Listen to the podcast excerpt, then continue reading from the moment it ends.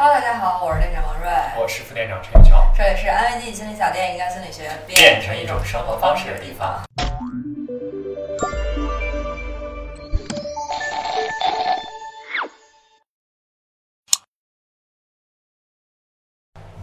大家快看看这颗大脑袋是谁？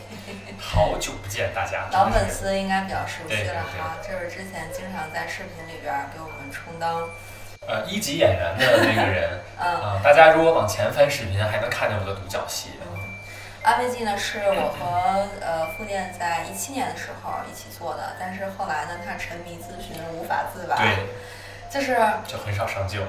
副店是我见过的，对于呃，就是自己的职业，就是可以长期稳定的一种热爱投入，现在甚至可以用痴迷和癫狂来形容。嗯，是的，非非非非常热爱咨询，所以呢，就导致没有什么时间在视频里边和我一起来跟大家见面了。对，但是呢，最近我实在是一起就是开了，现在是开了三个节目了吧？嗯，呃，有点吃不消了。嗯，所以就准备请我出马了，对不对？对，高薪聘请副店回来给我站台。嗯，嗯嗯，尤其是最近这个读书栏目，就是咱们之前不是也一起做过那个，嗯，像读书房间啊、电影房间啊什么的。啊、现在的这个节目设置比那时候高级一些，哟，怎么高级个法儿就是主要是我嘛，啊？啊，就是有你更高级，带上我就低级了一些，是吗？嗯，嗨，别说那么嗯，然后今天呢，就是嗯副店就来帮我代班一下，然后跟大家分享一下我最近挑选的这本书，叫做《突破天性》。嗯，我没有时间读，所以呢，就让副店来接受这个挑战是吧？对接受这个挑战和使命。这本儿我刚好读过，对于你来说，读书是一件非常痛苦的事情，对但是你为了大家也牺牲一下了，对我呢，其实不是一个特别喜欢读书的人啊、但是恰好所以足见你在这样的情况下愿意就是给我代班这个读书栏目的节目，我非常非常的感动。就没有那么愿意吧，就正好读过了。那你看，你说你没读过，哎，那我就可以跟大家分享一下这本书啊，《突破天性》嗯啊，呃，然后大家也不用客气哈，就是不用客随气，随随便在是那个 弹幕里边吐槽他啊，都没关系了。啊，呃，然后也希望新粉丝呢能够就是欢迎我们复店的到来，嗯。希望新粉丝能够多多包容哈。对，毕毕竟是安慰剂的吉祥物，虽然很久没有出现了吉，祥对啊，老粉丝都认识我，嗯，但是复店永远在我们的心中。有没有挂一照片？好，好，交给你了。好，交给我。大部分人都不只有一个自我，我们是你生命旅程中的旅伴，帮助你形成人格，增加你的幸福感，为你的笑话欢笑，在你最需要安慰的时候紧紧抱着你。我们先来想象一下哈，一个特别内向的人，在人多的场合会躲进厕所，甚至还要抬起双脚，避免被别人认出来。如果让他做一场泰的演讲，会是什么样子的？他也许会发抖，会忘词儿，甚至说不出话来。但也可能是这样的。这位就是今天这本书的作者布莱恩·利特尔教授，他是哈佛最受欢迎的教授，激情澎湃的演说家，人格心理学大师，同时他也是个内向的人。利特尔教授本身就是突破天性的代表，用自己的经历说明我们都可以做到。《突破天性》这本书呢，把人格特质扒得明明白白，包括人格是否可以改变，它是怎么影响我们的，以及我们怎么突破自己的局限。如果你对自己不太满意，觉得自己的性格束缚了手脚，很推荐这本书。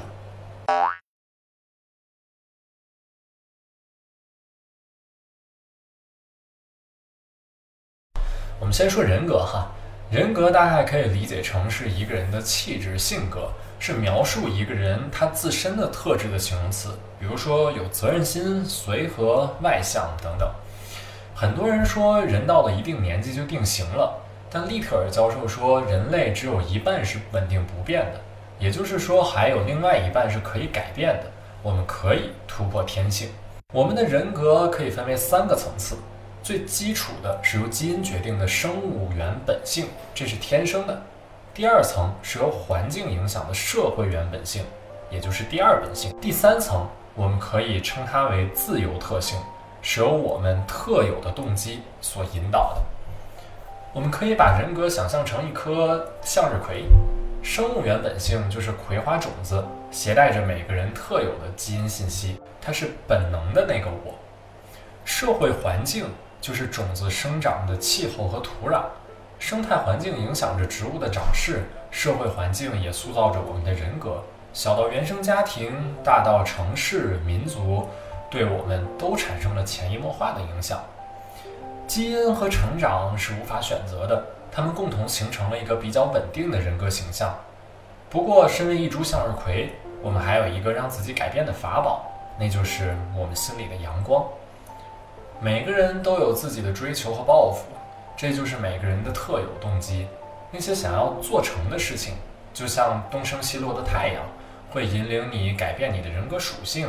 形成自由特质，它可能是你喜欢的职业特质，也可能是因为爱一个人想变得更好，但它的本质都是你对自己的要求，对理想的追求。比如一个古板深沉的人，可能为了给孩子过一个完美的生日 party 而突然变得活跃；一个腼腆羞涩的人，也可能为了追求心爱的女生鼓起勇气当众表白。这时候我们可能就会发现，我们可以突破自己的习惯。但是自由特质可以是武器，也可能是毒药。它让我们更接近理想的自己，但又可能因为违反天性，让人压抑痛苦。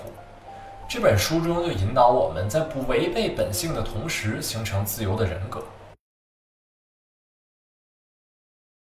书中有一个很美的比喻，说这是我和我们的舞蹈。这个我就是自己的天性，是你现在人格当中相对稳定的部分。而我们则是诸多的自由人格。如果我们想充分地施展自由人格的能力，就要先安抚好那个本真的自己。很多人说到改变，就先列出了一系列的计划，比如说一年读五十本书，主动和人搭讪，低声说话控制情绪等等。但当你真的开始这么做的时候，你可能感到的不是开心，不是兴奋，而是这样做好辛苦啊！美好的目标带来的却是痛苦。可能在一方面努力改变，而在另一方面需要不断的补偿自己。比如说，在公司努力的奋斗，努力和同事维持好关系，努力减肥，积极向上。但回到家之后，独自一个人又暴饮暴食，感觉自己的情绪暴躁，一点就着。其实这些都是我们内心的自己发出的求救的信号。我们想要改变，就需要先安抚好内心的自己，给自己创造出一个小生态。小生态是指个体生存所需要的保护空间。当我们的本性与环境氛围相匹配的时候，我们会感到幸福惬意。我们需要主动地为自己的本性营造一个充分释放自己的情境。这就好像是一个具有复原功能的结界。其实自己的本性想要的不多，它只需要一个可以控制喘息的空间，一段和自己相处的空间，就能满足，获得安宁。对于利特尔教授而言。卫生间就是他为自己设计的小生态，他演讲和报告的间隙就躲进卫生间，这是他和自己的一个约定。设计这个小生态的时候呢，需要注意两点：一是找到自己真实的本性，比如说通过情绪保持好奇来探寻自己真实的需要；二是这个小生态是你主动为自己的本性营造的，是由你来掌控的。要让自己天然的我觉得是被重视的，对自由人格有一种可收可放的控制感。啊，以前我们也做过给自己一个喘息空间相关的视频，大家可以来看一下。这里推荐大家可以设立一个保护协议，跟自己或者如果可以的话，跟家人朋友约定好什么情况下需要一些自己的时间，比如说在卧室门口挂个牌子提示。或者可以约定好多长时间可以有一次独自的旅行，确保你有机会进入你的小生态来修复你的元气。就拿我自己举例哈，我给自己设计的一个小生态，就是在我自己一个人开车的时候，在我开车的时候，我可能会，比如说这段路我很熟悉，不用听导航，那我就会在开车的时候给自己这样的一个时间和空间，让自己天马行空的想我想的事情，让自己陷入到一个。非常舒服的状态下，啊，这个时候我就会恢复元气了。嗯，我们的本性呢，就像是根，而自由的人格就像是枝芽，可以伸向很远的地方。呵护好自己，安抚好自己，就可以迎接改变了。很多地方都在教我们怎么设立好一个计划，比如说将计划拆分成可行的步骤，定期给自己增加积极的反馈等等。但是我这里更想说的是，这本书提醒我们从自我的角度来审视我们的计划。很多计划实施起来啊，还是非常困难的。像攻坚战一样，很难长期的坚持。为什么呢？也许这些计划不一定真的是自己想要的。我们的计划中有很多并不是自己真的被自己认可的。想减肥，可能是因为别人觉得你胖；想阅读，可能是因为大家都说读书有很多好处；想努力学习，可能是因为我们的家人希望我们考上一个好的大学。总之，它是与他人的要求相关联的。这些计划虽然对自己有益，但却是别人灌输给你的，你应该这么做。这样的计划会让我们的生物本能感觉到压迫，产生抵触情绪，缺乏动力，因为这并不是你想做的。而那些能够让你清晰地感觉到我是谁，我将成为谁的计划，才有可能长期的实施下去。这里呢，我给两个建议，一个是检查自己的计划表。那些不是发自内心认同的，可以先暂停、暂缓，不要去执行。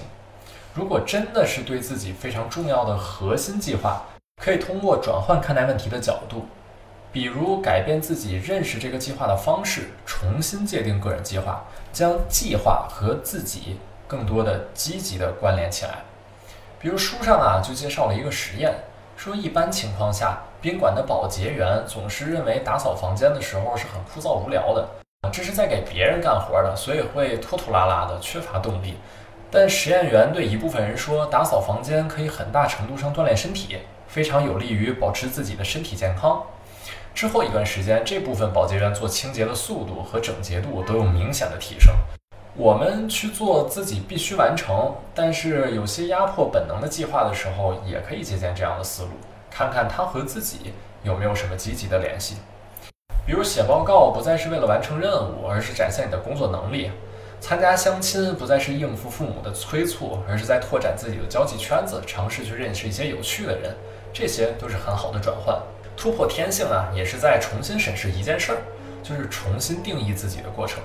最后，我想说，有人会为改变自己而感到困惑，觉得这是虚伪的，或者会迷失进去。